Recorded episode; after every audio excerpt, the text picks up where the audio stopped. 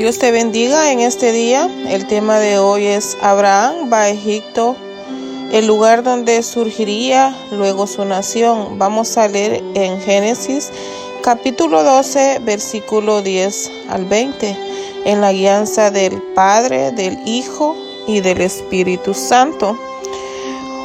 Hubo entonces Abraham en la tierra y descendió Abraham a Egipto para morar allá, porque era grande el hambre en la tierra.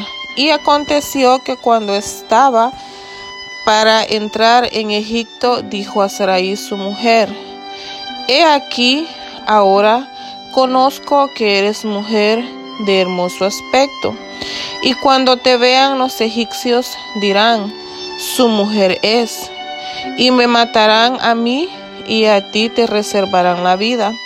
Ahora, pues, di que eres mi hermana, para que me vaya bien por causa tuya, y viva mi alma por causa de ti.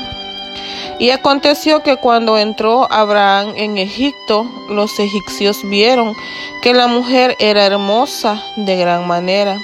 También la vieron los príncipes de Faraón y la alabaron delante de él. Y fue llevada la mujer a casa de Faraón. E hizo bien Abraham por causa de ella. Y él tuvo ovejas, vacas, asnos, siervos, criadas, asnas y camellos. Mas Jehová hirió a Faraón y a su casa con grandes plagas por causa de Sarai, mujer de Abraham.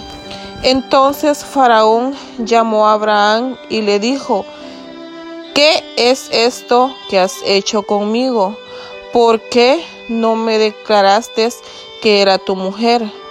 ¿Por qué dijiste, es mi hermana, poniéndome en ocasión de tomarla para mí por mujer? Ahora pues, he aquí tu mujer, tómala y vete. Entonces Faraón dio orden a su gente acerca de Abraham y le acompañaron y a su mujer con todo lo que tenía. Estamos leyendo aquí de una gran promesa que Dios le hace a Abraham. Le manda a salir de su tierra y dejar todo su parentela y Abraham, gran varón de Dios, obedece a Jesús lo que le manda hacer, sin cuestionar y sin miedo a nada. Habitar en tierra extraña y Abraham pasa por muchas tierras para llegar a Egipto. Llegan allá, Abraham le pide a Sarai, su mujer, que dijese que eran hermanos, porque pensaba que allí no había temor a Dios. Y por querer tomar a Sarai, su mujer, lo mataría Faraón. Pero Dios es fiel en su palabra. Cuando Él nos promete algo, Él toma el control de la situación y se le aparece a Faraón en un sueño, diciéndole, a causa de la mujer que había tomado, había enviado plagas y mandó a cerrar toda matriz a casa de Faraón. Mas Faraón manda a llamar a Abraham preguntándole, ¿por qué has hecho esto? ¿Qué no has hecho? ¿En qué pequé yo contra ti? ¿Qué has traído sobre mí y sobre mi reino? Tan grande pecado Abraham respondiéndole a Faraón le dice, porque dije para mí ciertamente no hay temor de Dios en este lugar, y matarán por causa de mi mujer. Y Abraham no mentía porque sí eran hermanos, porque era hija de su padre, mas no hija de su madre. Y él la tomó como mujer y cuando Dios me hizo salir errante de la casa de mi padre. Yo le dije, esta es la merced que tú harás conmigo, que en todos los lugares a donde llegues digas de mí, mi hermano es. Pero como Dios siempre toma el control de toda la situación, aunque a veces no lo miremos, así es, le dice Dios en sueños a Faraón, que tenía que dejar ir a esa mujer porque tenía marido y profeta es. Y le da una promesa a Faraón también que Abraham oraría por él y viviría y viviría y si no la devolvía moriría él y todos los de los de él.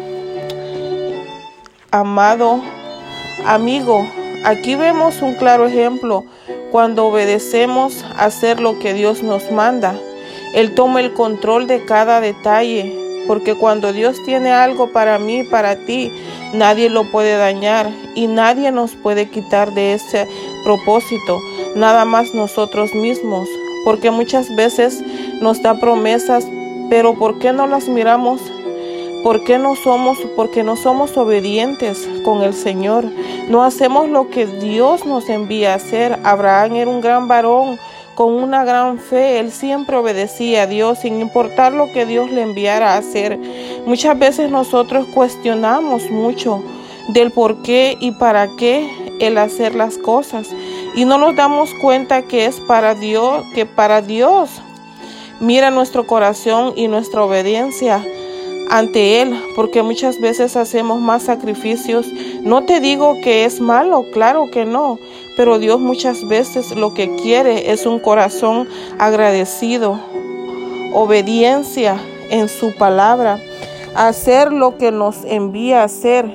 Yo te invito a que salgas de esa zona de confort y demos el 100% a Dios, hacer la diferencia, a ser obedientes y a buscarlo día con día. En segunda de Pedro versículo 3 capítulo 9 dice su palabra, el Señor no retarda su promesa, según algunos la tienen por tardanza, sino que paciente es paciente para con nosotros, no queriendo que ninguno perezca, sino que todos procedan al arrepentimiento. Aquí estamos viendo otra de sus promesas que Él él no es que tarde con su palabra, así como muchos la tienen, sino que Él es paciente con cada uno de nosotros. Él nos quiere, no quiere que ninguno parezca, a todos nos quiere bendecir grandemente. Él lo que quiere es que busquemos el arrepentimiento de nosotros, Pide, pidámosle paciencia, así como Él nos la tiene con cada uno de nosotros, que seamos sabios y que nos fortalezca a la hora de la dificultad. Él quiere darnos aquí en la tierra, pero la más grande y hermosa promesa es que tendremos en Él vida, vida eterna. Él te ofrece una tierra donde no habrá ni lloro ni lamento, sino un gozo, gozo eterno allá juntamente con Él en el paraíso.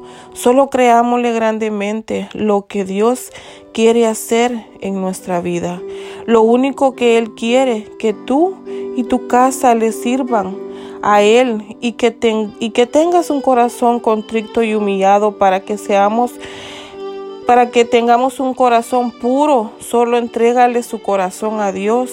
En esta hora ponte en cuenta con Él que perdone todo de ti, confiesa con tu boca que lo, lo aceptas como tu único Salvador y que te arrepientes de todo y déjale todo en manos de Dios y te aseguro que no te arrepentirás.